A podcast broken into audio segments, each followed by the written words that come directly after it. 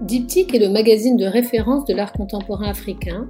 Il est produit, publié et imprimé à Casablanca au Maroc. Avec ce podcast, nous souhaitons vous donner accès aux personnalités qui animent la scène artistique africaine et marocaine, des artistes aux galeristes en passant par les curateurs et commissaires d'exposition. Ce podcast vous est offert avec le soutien du groupe Maroc Télécom, partenaire de l'art et de la création.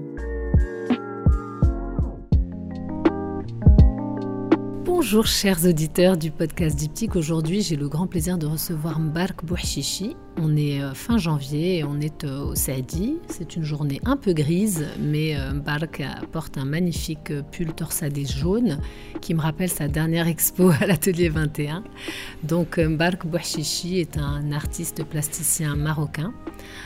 il est né à Aka, euh, un, endroit que j'ai visité dans un passé euh, très ancien, hein, qui est une, région magnifique, une oasis euh, dans le Grand Sud. Il est né en 75 et il travaille sur la place du noir marocain.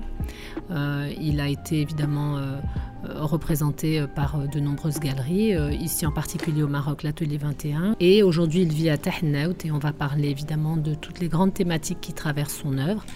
Euh, mais aussi bien sûr euh, des, voilà, des activités qu'il mène à Tahnaout et aussi dans son lieu d'origine, puisqu'il y retourne beaucoup en ce moment. Il va nous en parler. Bark, bonjour. Bonjour, Mariam.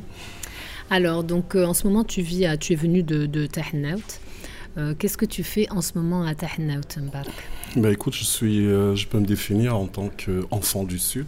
Mhm. Grand défendeur de, de, Sud comme territoire, on peut regarder aussi le monde, on peut fabriquer le monde, on peut imaginer le monde comme j'avais fait quand j'étais petit et je continue à faire. Euh, je, je, suis à Tahnout depuis quelques années, depuis exactement 4 ans, où euh, j'enseigne les arts plastiques. Et c'était un choix qui s'est imposé à un moment donné parce que j'ai euh, je ne crois pas vraiment à, la ville en tant que, que, que, espace. Je l'approche surtout comme euh, une fausse situation euh, dans un contexte historique marocain. Mais je pense beaucoup à ce lien qui peut toujours exister comme force de résistance euh, dans la marge, ce qu'on appelle aujourd'hui la marge. Et Tahnaout m'offre me, me, encore ce point de vue que je peux porter sur euh, Marrakech en l'occurrence. Donc c'est la marge par rapport au centre.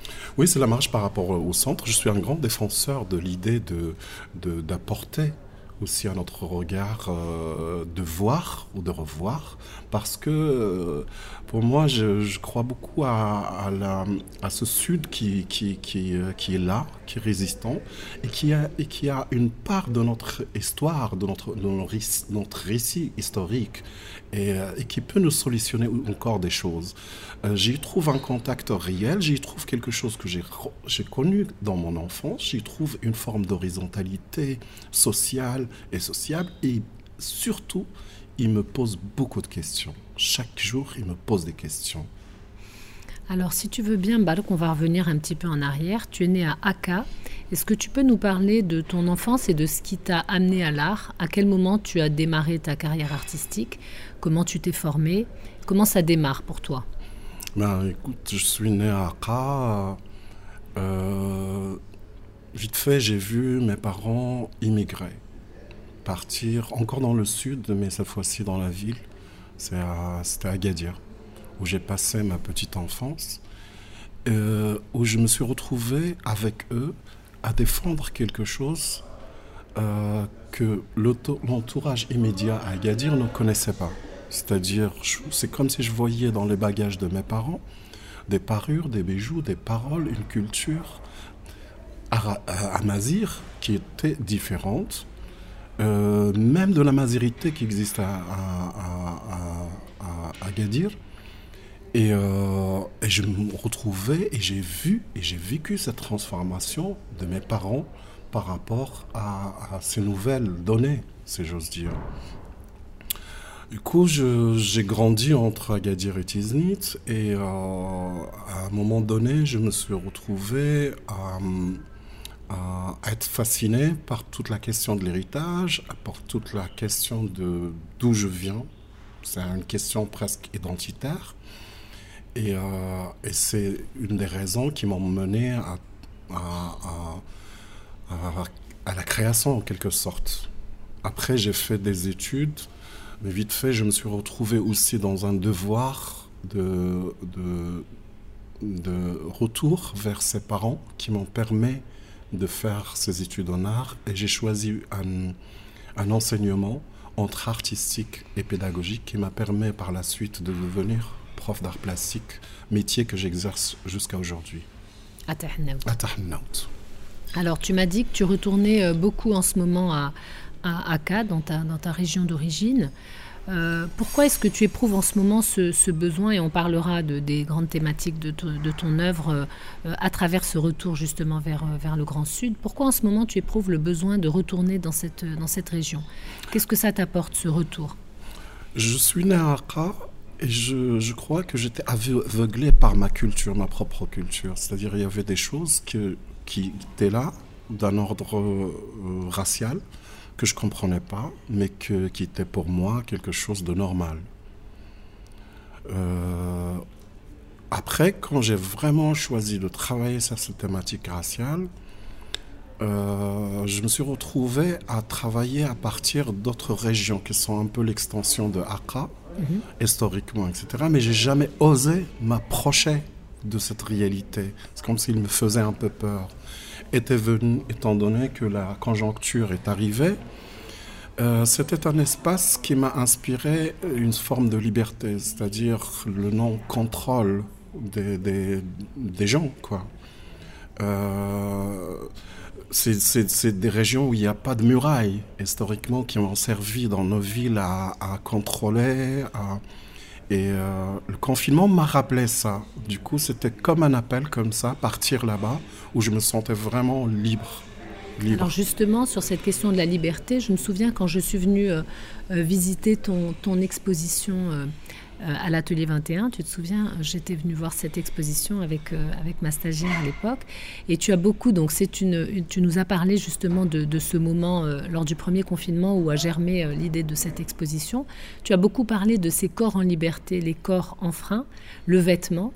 le, repérage dans ce qui nous paraît non repérable pour nous autres qui ne connaissons pas les espaces désertiques et qui pour toi au contraire est un lieu plein de signes tangibles de repérage. Est-ce que tu peux nous parler de cette exposition en particulier qui est magnifique hein? Merci. En fait, moi, j'aime beaucoup l'idée de la suspense. Suspendre les questions, suspendre les humains, les regarder comme ça, errer dans le vide. C'est là où il y a une force, en fait. Et je retourne à cette fameuse euh, euh, phrase parce que quand les gens, ils ont un manque en quelque part, ils essaient de le reconstruire d'une autre manière. Et le corps se dessine parfaitement, visuellement parlant, dans un espace nu. Mm.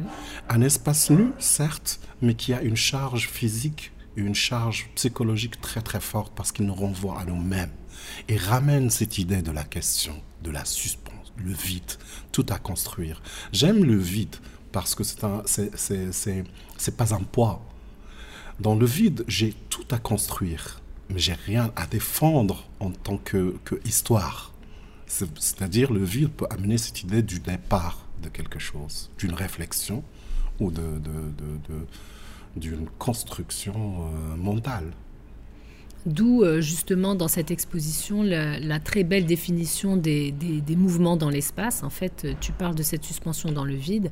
Euh, je me souviens justement que tu as, tu as dessiné des attitudes corporelles euh, proches de la danse parfois.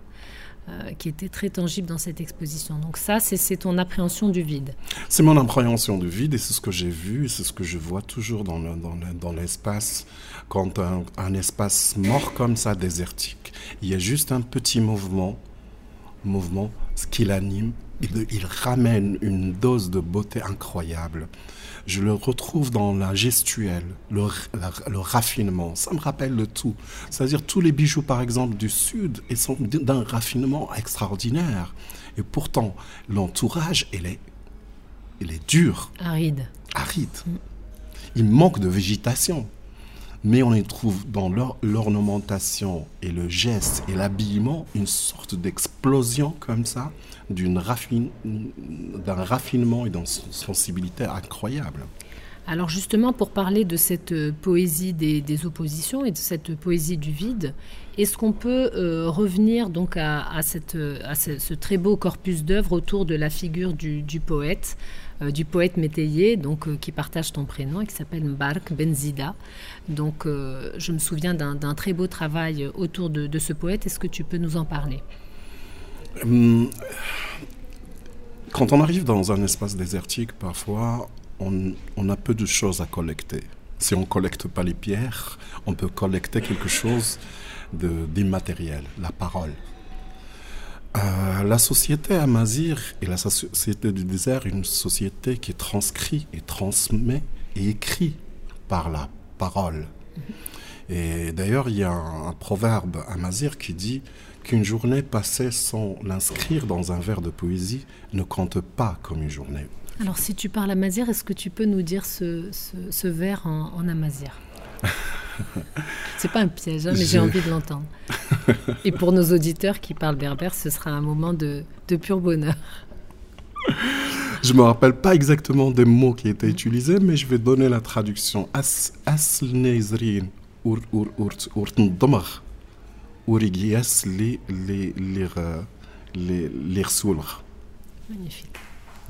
Donc une journée sans, une journée sans poésie Sans, sans inscrire, inscrire c'est-à-dire écrire autour de la journée. C'est-à-dire comme si je maintiens un, un, un, je tiens un, un, cahier journalier, un, journalier, un journal intime ou, même partagé avec les autres. C'est-à-dire cette force en fait qui est de l'oralité ou l'oraliture est, est, très très intéressante. Je découvre par hasard Mbark Benzida et je me demande juste pourquoi on m'a pas enseigné ça à l'école je retrouve une parole qui est avant-gardiste, trop forte, à dire, à être libre, à circuler, déambuler, avec toute une charge animiste. Parce que devenir amazir, euh, poète amazir, ça veut dire se détacher de la société, se détacher de, de, de tout ce qui est de l'ordre de l'héritage. C'est trouver une forme de liberté, de déambulation de la parole. Il y a même des, des, choses qui sont liées à l'idée de euh, que le poète, il a cette force de communiquer avec la flore et la, faune et parler avec l'au-delà. C'est-à-dire il y a une sorte de, de, liberté comme ça qui est, qui, est, qui, est, qui est là et qui est exercée. Après Mbark Benzida, je fais beaucoup de recherches, j'ai trouvé peu de choses et je me suis demandé comment je peux inscrire cette idée animiste à la fois et cette idée de la parole et cette idée de l'oralité à travers un corpus plastique. Euh, tout en se référant à une esthétique que j'aime beaucoup, une esthétique qui est très proche de la terre, de la main qui réfléchit, du corps qui réfléchit par extension, ce qu'on appelle aujourd'hui l'artisanat, ou le, qui est pour moi un mot qui est conçu dans un contexte colonial, pour, euh, euh, pour euh, créer une discontinuité des, des, des, pratiques, manuelles. D'ailleurs, au Maroc, c'est vrai que cette dichotomie artisanat commence à être sérieusement remise en question.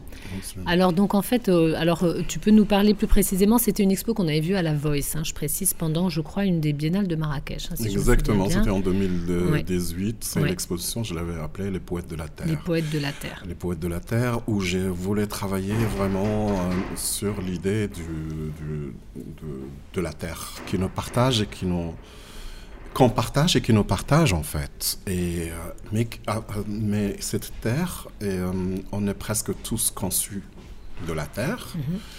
Mm-hmm. et, et, et, je voulais inviter une parole dedans. C'était un personnage que je voulais inviter dans cette exposition et j'ai choisi Mbark Benzida. Dans l'écriture, je remontais avec, à, faire, je me retrouvais à faire des recherches sur toutes les les stéréotypes un peu liés à la main noire, c'est-à-dire tout ce que euh, le, les mains noires euh, conçoivent aujourd'hui. Euh, je, travaille avec, des forgerons noirs. la forge étant un métier, un métier vraiment ancestral et un des premiers métiers à créer le lien entre différents corps de, l'artisanat. et, à, travailler dans une forme de, liaison, parce que je crois que, que, notre expérience en tant que société anthropologique a fait du regard occidental qu'il nous a fragmenté par secteur, tandis que nous, on est dans une idée vraiment de liaison. Un, un outil qui est fabriqué par un forgeron, il peut le faire jouer lui-même dans une activité agricole. Le poète tous ces poètes, la période où ils commencent à déambuler, c'est après la moisson. C'est-à-dire, il avant, ils sont métayers ou ils sont, ils sont, ils sont agriculteurs. C'est-à-dire, il y a toujours, il n'y a pas un métier précis, en fait. Toi, tu es intéressé par ces continuités. Ces continuités, ces formes de tissage. Mm. Ces formes de tissage, ces formes de continuité, ces formes de pouvoir, d'autonomie aussi formes de créativité qui ont existé. C'est-à-dire, aujourd'hui, je crois beaucoup à une esthétique euh, qui est tout à fait différente de l'esthétique qu'on m'a inculquée à l'école, une esthétique euh, occidentale qui, qui, va vers une idée de perfectionnement, tandis que l'esthétique qui est, qui, qui est dans ce corps d'artisanat, elle ramène quelque chose pour moi d'humain qui est dans, l'idée de l'erreur, trébuchement, l'hésitation, et, et, pose des questions à la, à la contemporanité dans l'idée de la sérialité, le parfait, c'est-à-dire faire un objet dans une série numérotée, identique, etc. alors que l'artisanat, c'est tout l'inverse. C'est-à-dire le. Et, et nous fait débarrasser juste de l'idée aussi et nous, ramène encore un petit espoir. C'est-à-dire, on n'est pas devant un poids de, de, de, de, de l'histoire de l'art occidental qui, est, qui demande et qui pointe tout un chacun d'inventer quelque chose. Mm. on se libère de cette idée très pesante de l'invention. Oui, au contraire, on est plutôt dans la continuation d'un geste. le euh, geste, la qui veut dire la répétition, qui mm. veut dire par extension le rituel, chose que j'aime beaucoup. Alors justement, dans, cette, euh, dans, dans ce même euh, corpus, euh, évidemment, tu, tu travaillais sur une thématique qui est centrale dans ton travail et qui est le corps noir mmh. et les invisibles. Mmh. Est-ce que tu peux développer ce, ce sujet? Hum, Partant de moi-même, de mon expérience, je suis toujours un peu en face des questions de l'origine, de l'identité, etc. Hum, j'ai connu et je connais des communautés noires, des régions en l'occurrence la région où je suis né, où il y a un grand pourcentage de, population noire. Euh, Dédé était là, était arrivé par un moment pour m'attraper. Et tant mieux qu'il m'a attrapé parce qu'il m'a mis les pieds sur terre et m'a mis sur une autre démarche qui n'était pas une démarche romantique, mais une démarche surtout du terrain. Il m'a offert des outils d'aller travailler avec les autres, les autres, c'est des communautés noires, faire des recherches sur le terrain, euh, créer ou commettre l'art avec eux. C'est-à-dire, comme si donner ou libérer tout simplement une parole. Une parole qui est commune. Une parole où, euh, j'inscris toujours ce qui, ce qui est aujourd'hui euh, non désiré on en voulu, par exemple, comme, euh, comme forme, comme esthétique, comme idée. Euh, les Noirs sont là, ils font partie de cette mosaïque marocaine, mais sont peu visibles. Petit, j'ai jamais vu dans un livre scolaire une image qui me ressemblait. Et euh, on se rend compte de ça très tard après. Euh, l'invisibilité ramène même à l'idée de l'invisibilisation à un moment donné. Euh, ces gens, ils sont là, mais sans pas, sans aucune existence finalement. Accra, récemment, depuis, en fait, depuis un an et demi, j'ai réfléchi à un projet sur cette forme d'invisibilisation. J'ai consulté beaucoup de livres références autour de l'artisanat marocain, de, euh, de l'art traditionnel, ou l'art rural marocain. mais jamais j'y trouve inscrit des, des, corpus artisanaux qui sont propres à des, des, régions où il y a des ou faites par des communautés noires. Parce qu'en fait, on n'est pas une société euh, racialisée comme la société américaine, par exemple. Et pourtant, donc, et pourtant, il n'en demeure pas moins que le corps noir est rendu invisible. C'est juste qu'on est, dans un positionnement géographique qui et historique qui ne nous a pas permis justement d'assumer quelque chose. Euh, c'est juste qu'on a tourné le, le, dos à un moment donné à un grand territoire et qu'aujourd'hui, ce grand territoire, on, l'appelle péjorativement le khla, Sahara, par extension le khla. C'est-à-dire, on ne pointe pas. C'est-à-dire. C'est un mot très négatif d'ailleurs. Euh, très, très négatif. Khla, ça veut dire vraiment, c'est la, la, la le, enfin, le dénuement, le, vide. Oui, absolument. C'est-à-dire, euh, euh, je suis super content parce que toi, tu connais Aka. Mais si je demande à plusieurs personnes au Maroc, euh, ils ne connaissent pas Aka. Ils n'arriveront pas à la situer sur une carte. Et pourtant, Aka, elle a joué un très grand rôle dans l'histoire du Maroc. Que ce soit Al-Moravid, Al-Mouahid et, Al et Sadienne. Alors justement, j'ai lu un, entretien que tu as accordé à, un média euh, qui s'appelle euh, qui s'appelle Singulars et tu dis la chose suivante. Euh, j'ai pris goût à vivre dans le Sud et depuis quelques années, je fais de ce Sud un espace légitime pour comprendre le Nord. Il est important d'amener un autre regard, d'autres questionnements sur une continuité en face d'une discontinuité et réfléchir un modèle de société en dehors de la transposition verticale d'un modèle qui n'est pas le nôtre. Est-ce que tu peux développer cette, euh, donc ce, regard, euh, j'allais dire inversé, en disant inversé, déjà je, fais partie du problème, mais disons ce regard donc euh, du sud vers le nord Mais écoute, on est, on est, on est, on est, on est presque. La recette aujourd'hui, c'est d'aller vers le, le centre, c'est d'aller vers le nord, extension. Hum, j'ai pris goût justement à cette idée de partir plus loin dans le sud. Et tant que je pars plus loin dans le sud, je découvre que j'ai rien à prouver pour le nord. J'ai juste, j'ai juste à prendre place dans ce sud, ce sud et amener une écriture de ce sud. Juste euh, négocier quelque chose de de, de, de, légitime et de normal. Dernièrement, j'étais en Mauritanie au mois de novembre dernier pour la première fois. Je vais dans un endroit et je dis aujourd'hui que j'ai encore continué à jouer l'élasticité et à examiner l'élasticité de mon corps. C'est-à-dire tout simplement jusqu'à où je peux exister avec mon corps, avec sa charge historique, sa, couleur, sa, langue, etc. Et je me suis retrouvé dans un lieu que même les Mauritaniens ne connaissent pas aujourd'hui, qui s'appelle Adrer, et qui veut dire par, euh, en amazir la montagne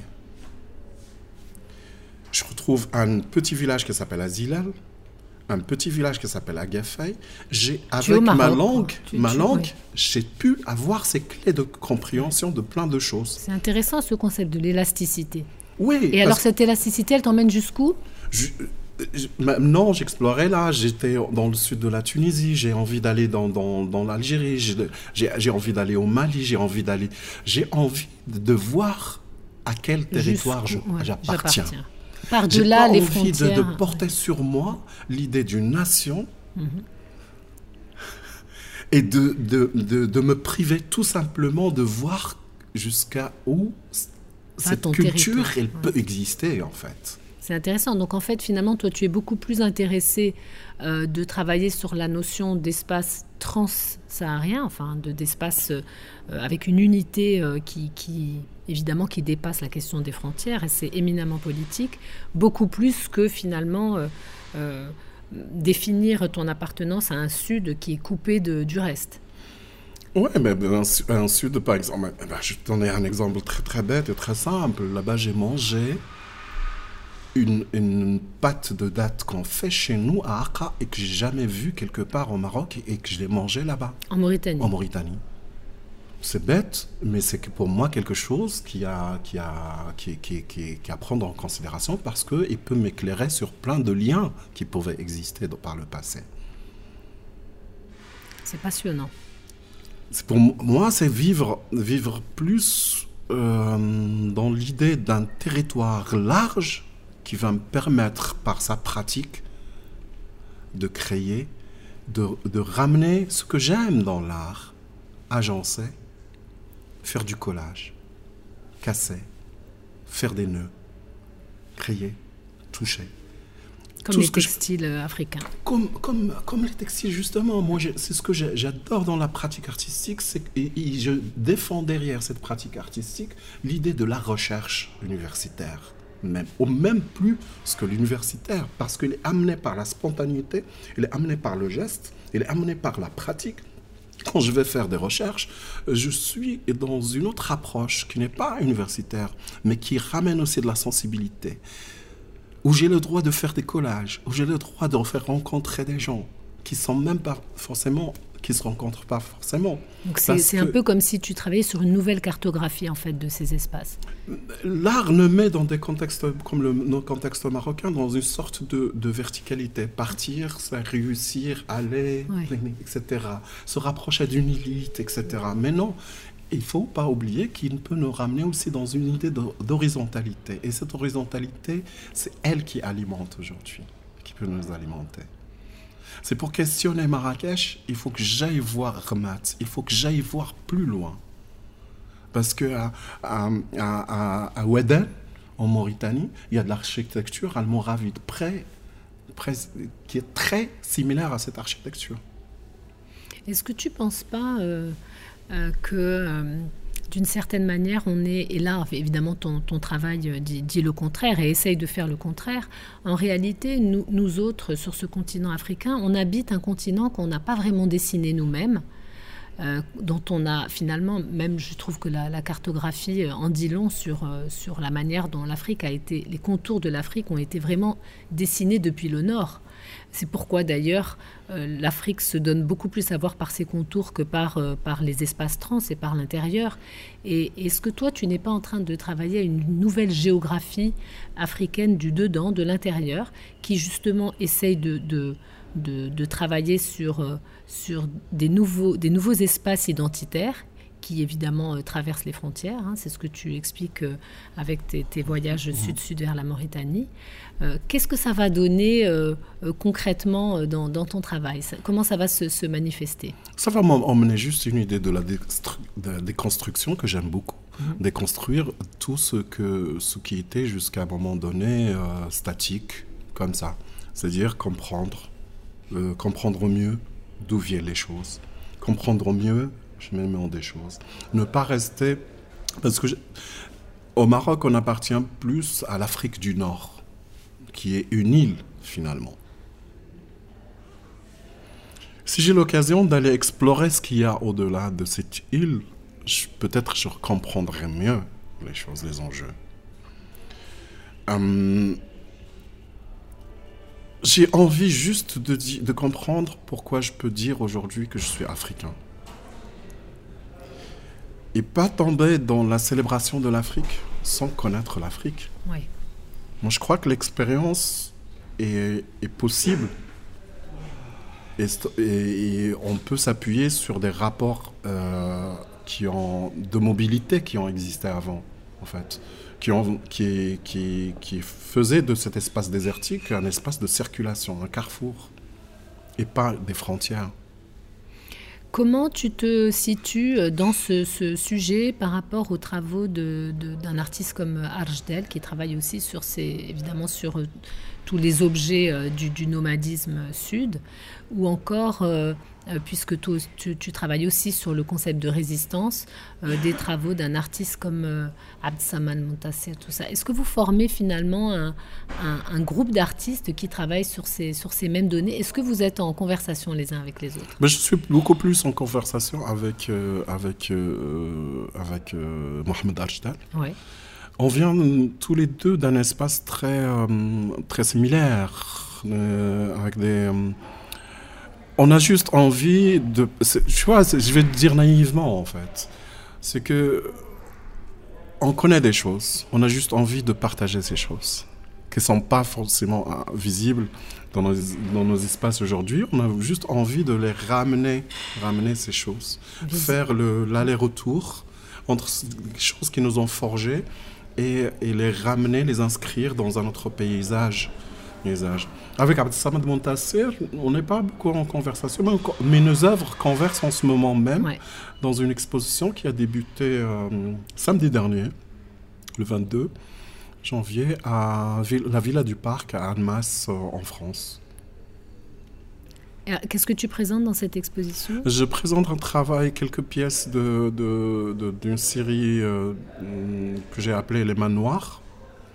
Euh, les manoirs, c'est une sorte de, de, sculpture avec la terre cuite du creux du main. Mhm. Un travail qui m'est très cher, que j'ai fait en 2015, dans lequel moi-même et euh, j'ai demandé à, des, Marocains noirs de, mettre tout simplement un bout de terre dans leurs mains, l'enfermer, et que ça résulte avec des sculptures. Une manière de, de, de questionner le négatif pour obtenir, à travers le vide, un positif comme process plastique, forme mais aussi pour questionner tout ce rapport qu'on peut avoir avec la Terre, la Terre en tant que, qu'élément central, l'épicentre de plusieurs problèmes raciaux autour de l'appropriation de l'idée de l'appropriation de la Terre, autour des stéréotypes, les potiers avec lesquels j'ai travaillé, c'est des noirs, l'eau, problématique de l'eau, le feu. Ibn Khaldun disait que Dieu pardonne que le noir est très proche du, feu, parce qu'il avait une vie, un, passage antérieur par l'enfer. Ce que je vois se manifester dans le regard jusqu'à aujourd'hui, les stéréotypes, c'est-à-dire toute l'idée de la servitude, le chaud, le gant à la théière, avec cette représentation de figures noires, les vendeurs de pépettes monnaie dans les espaces, euh, euh, les forgerons. Il y a toujours cette idée de servitude, de corps qui, qui peut supporter le la chaleur. Avec un rapport avec le calciné. Euh, ouais. Du coup, ça, je présente ça, je présente un, cimetière, un cimetière que j'ai fabriqué en miniature avec des potiers de Tamgrout pour ramener cette idée du verre, le verre qui est très proche aussi à, à ce mausolée, à la aux tuiles de ce, mausolée. Très beau procédé que le Tamgrout. Où est-ce que tu as, où est-ce que tu as fait ce, ce travail sur le Tamgrout euh, euh, Tamgrout, avec euh, c'est là moi en fait je vais toujours je vais chercher en fait les ce que ces mains savent mm. faire et à travers ça je ramène tu, le fais. De, l'écriture et je ramène de la rencontre euh, et je, ouais, ce cimetière avec toute cette nuance de vert qui nous échappe, qui échappe à la logique euh, scientifique. C'est intéressant cette symbolique des couleurs que tu es en train d'exposer là, le noir, euh, le vert. Alors qu'est-ce que tu, tu apportes avec cette symbolique du vert Le vert aussi parce que c'est dans le langage, et, hein, tu vois, dans le langage du désert, pour dire un noir, on dit le khadar, le vert, c'est-à-dire le creux, le cru plutôt. Cru, cru c'est-à-dire qu'il est qu'il n'est pas maîtrisable, qu'il n'a pas d'éducation. C'est un corps qui est cru. C'est intéressant. C'est juste l'inverse de justement de, la symbolique précédente. Tu vois, Myriam, moi, ça m'intéresse beaucoup même dans ma pratique d'enseignement, c'est de perturber toutes ces logiques en fait. Moi, j'adore. Tu vois. Logique sémantique. Oui, oui. Aujourd'hui, je vais lire un, tapis, je vais le regarder un tapis, je vais dire avec ma position de quelqu'un qui a fait des études de, de, machin, ah, c'est un losange. Non, c'est pas un losange. Parce que le mal, pour lui, c'est une lousa, c'est une amende. Une amende. C'est-à-dire, c'est deux logiques qui sont tout à fait différentes. Il va te dire, ah, ah c'est un cercle. Non, c'est un œil. Ou c'est un soleil. C'est-à-dire des les, nominations scientifiques, elles arrivent d'ailleurs. d'ailleurs. Nos noms à nous, elles sont très proches de la, de la nature. Ils sont toujours euh, liés à un objet de la nature. je crois. Empirique aussi. Démocratique. Regarde la nuance de la couleur. Il va te dire, ah, un verre de la menthe. un verre de, de pistache. Il se réfère toujours dans la nuance à quelque chose qu'il voit, qui est visible, qui est très proche de lui. Il ne va pas inventer un mot complexe qui va créer encore de... Un niveau de complexité. De complexité. Alors justement, dans la, dans la démarche d'enseignement, qu'est-ce que tu essayes d'enseigner de, à, tes, à tes élèves sur le plan plastique Sur le plan théorique et sur le plan plastique? Euh, J'essaie juste de partager euh, ce que j'ai pu découvrir par la suite après. Euh, J'oublierai jamais mes premiers voyages en France. Euh, France parle du défaut euh, qu'on voyage pour tout un Marocain et qui veut dire beaucoup de choses, où j'ai pu comprendre que non, je ne vivais pas à 5000 km au sud de Paris. Non, je connais. Non, je sais. C'est-à-dire, tout cette idée de, sud euh, qui, amène l'infériorité, l'éloignement, l'éloignement, le décentrement, etc. J'essaie de partager avec eux cette expérience. En fait, tu rêves ta recherche à voix haute avec, euh, avec tes élèves. Oui, oui, oui. Je leur demande aussi d'avoir un peu d'estime à ce d'où ils viennent, en fait. Euh, c'est moi, je suis très intéressé par la langue et par extension le langage. Euh, c'est-à-dire au lieu qu'aujourd'hui on fasse des recherches autour de, je sais pas, des, lignes, des formes et tout, euh, je vais leur demander d'aller chercher chez eux des, choses liées au tapis, des formes. Et à partir de ça, on peut créer une narration. Ce qui est, intéressant pour eux, c'est de ramener cette idée de, la liberté d'expression et de dire, de ramener cette idée de, de la vérité qui n'existe pas. Que personne ne possède la vérité et qu'on a tous droit à, perturber, à créer, à dire, tout simplement. Et à travailler sur son espace empirique de, de connaissances. De connaissances, exactement, pour, ne, pour ce, qui, ce, qui est nos, ce qui pourrait nous donner des éléments de force. Mm. Je ne peux pas parler de quelque chose que je ne connais pas. Mais si je me connais, je connais là d'où je viens, euh, c'est quelque chose qui me, qui forgerait chez moi un regard, un plus, un plus, et qui, qui va être aussi le refuge par moment. Et plastiquement, est-ce que tes élèves, tu essayes de leur, euh, finalement, de les euh, acclimater aussi à, comment dire, à, l'éventail extraordinaire qui est le tien, puisque finalement, toi, tu travailles de la peinture, la terre, euh, la forge, euh, la langue aussi, le bois. enfin, tu ne t'interdis aucun médium. Est-ce que tu les, est-ce que tu les, comment dire, tu leur enseignes justement ce, cet, éventail très large. Oui, la patience, la patience. Ce que j'appelle moi la patience, ce que j'appelle moi la légitimité de, de, de l'écriture. C'est-à-dire, j'ai un élément central sur lequel je travaille, mais je le contourne, je le pose sur la table, parce que la table symboliquement, elle permet à l'autre de s'asseoir et de la partager, de regarder. Et chaque fois, je l'attaque d'un angle différent. J'utilise des médiums. J'ai pas peur qu'on me qualifie aujourd'hui de me dire ah non. Et j'ai pas envie qu'on me voit comme médium, à travers un médium. J'ai envie qu'on me voit à travers une démarche, à travers euh, pas ce que je produis, mais comment je produis. Ça, m'intéresse beaucoup et je crois que la pédagogie m'a emmené à ça. Comment créer différentes entrées par rapport à ce que je fais. Et pas se, se, se, faire piéger par, le, par, le, par, la, par la complexité que je peux emmener dans le travail.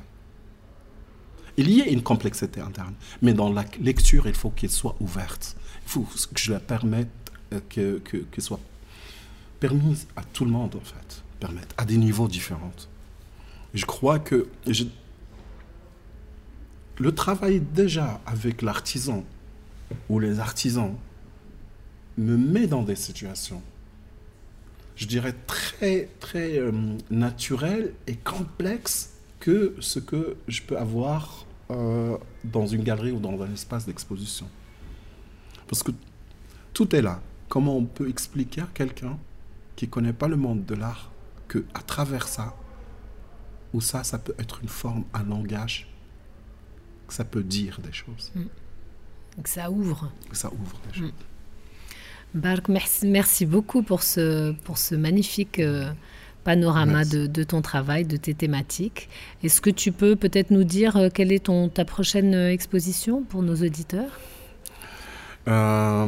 Oui, je, travaille en ce moment pour, sur une expo qui va se tenir au mois d'avril prochain, une expo collective à, Londres. Mhm. Et puis, je travaille aussi sur des pièces pour la prochaine FIAC. Magnifique. Alors, à Londres, avec quelle galerie? Avec Ferriani. Super. Merci beaucoup, Mbarka. À très bientôt. Merci, Mariam.